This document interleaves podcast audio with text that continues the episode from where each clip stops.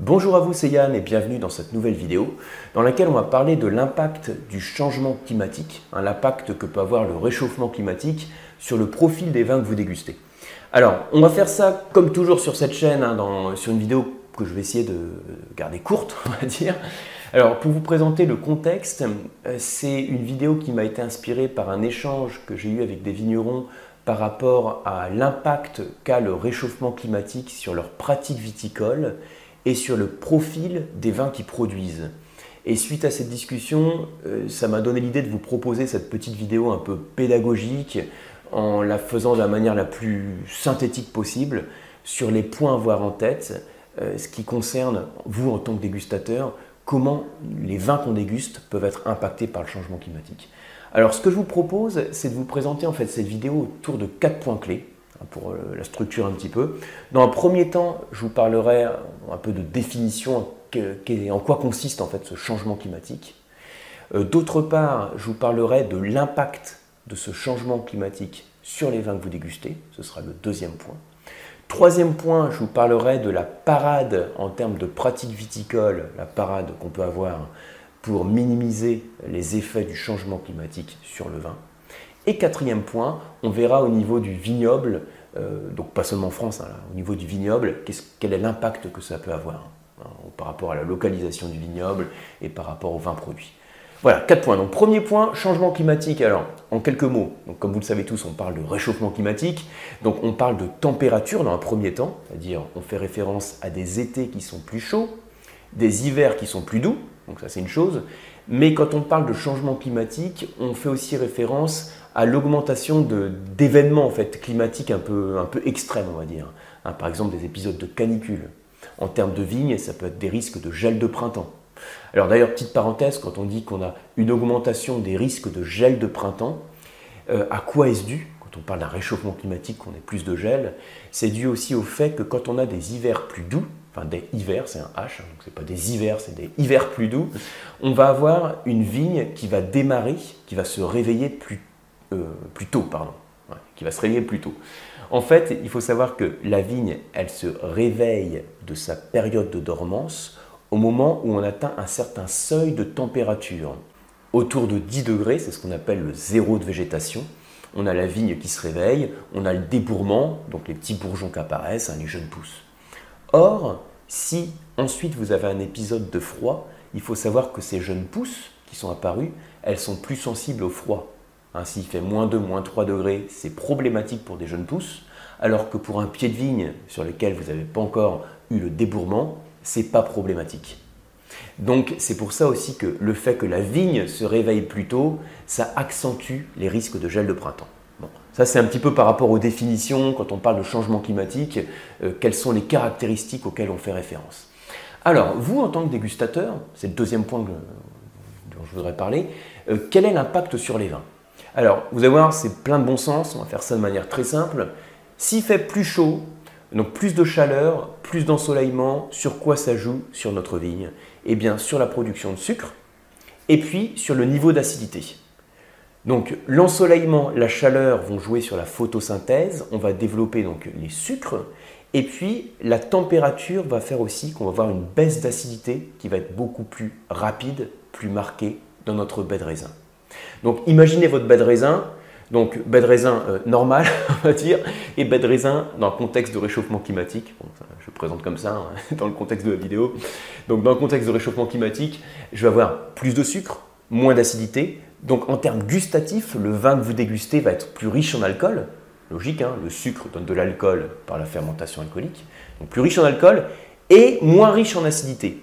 Donc un vin qui va avoir moins de fraîcheur, euh, qui va se traduire en termes gustatifs par plus un vin qui va être plus lourd, par exemple. Je présente comme ça. Alors là, c'est en termes gustatifs et en termes olfactifs. Est-ce qu'on peut dire qu'on va avoir une différence quand on va percevoir les arômes du vin? Je reprends mes deux verres. Le vin dit normal et le vin sous réchauffement climatique.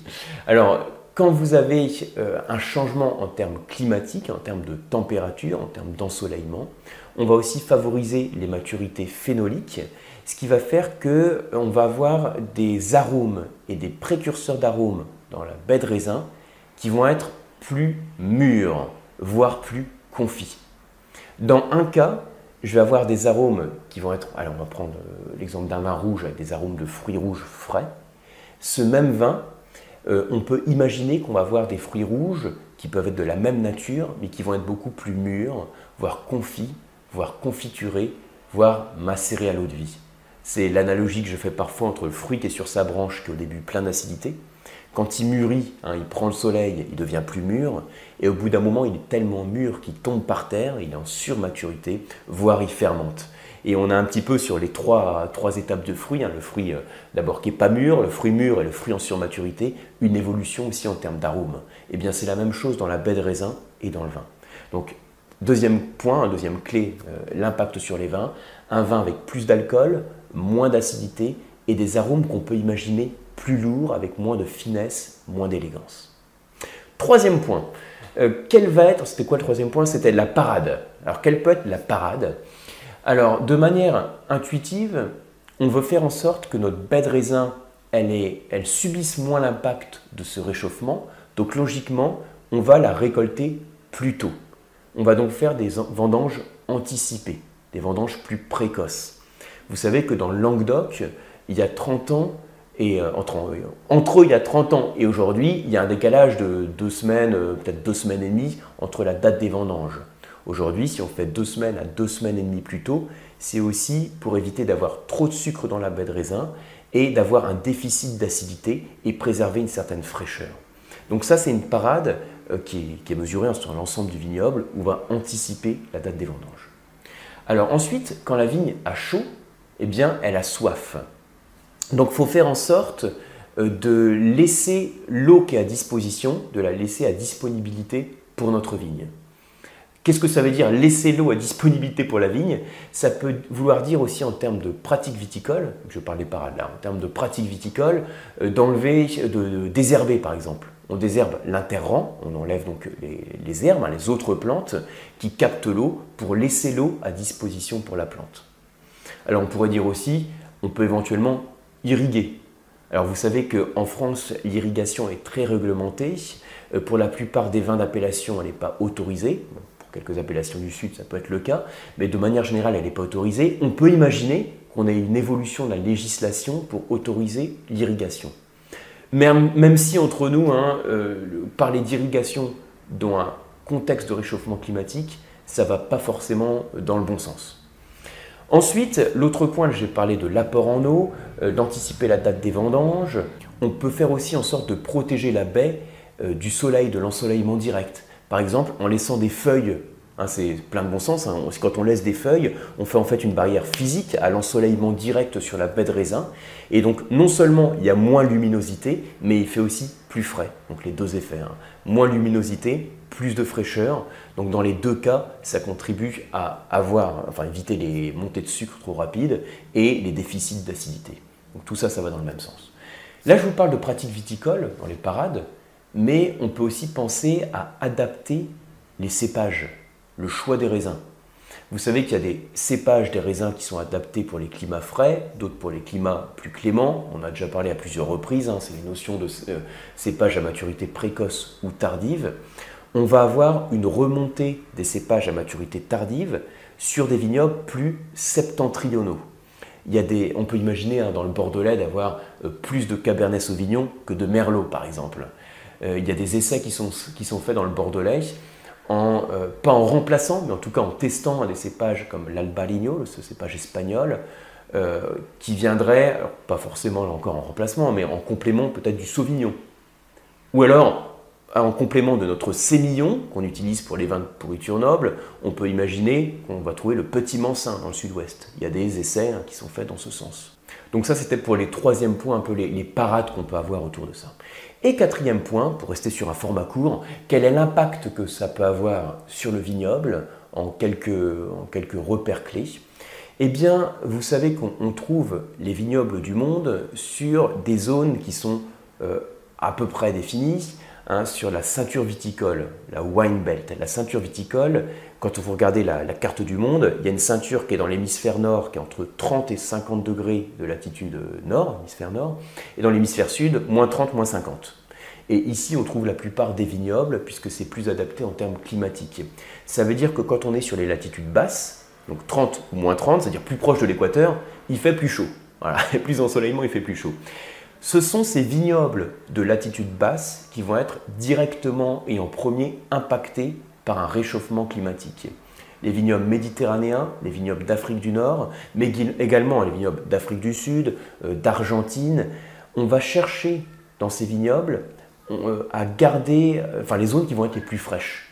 Les zones les plus fraîches, ça, veut dire quoi? Alors là, ça va être en fonction des facteurs environnementaux, hein. mais en Argentine, ça peut vouloir dire chercher l'altitude. Plus on va en altitude, c'est la notion de gradient thermique, plus il fait frais. Hein, tous les 100 mètres, on perd à peu près 0,6 degrés. Donc quand on va en altitude, on va chercher cette fraîcheur. On peut aussi avoir des vignobles côtiers en bord de mer pour bénéficier de l'influence maritime et des vents. Tout ça, ce sont des facteurs environnementaux qu'on va rechercher pour ces vignobles qui vont être le plus impactés.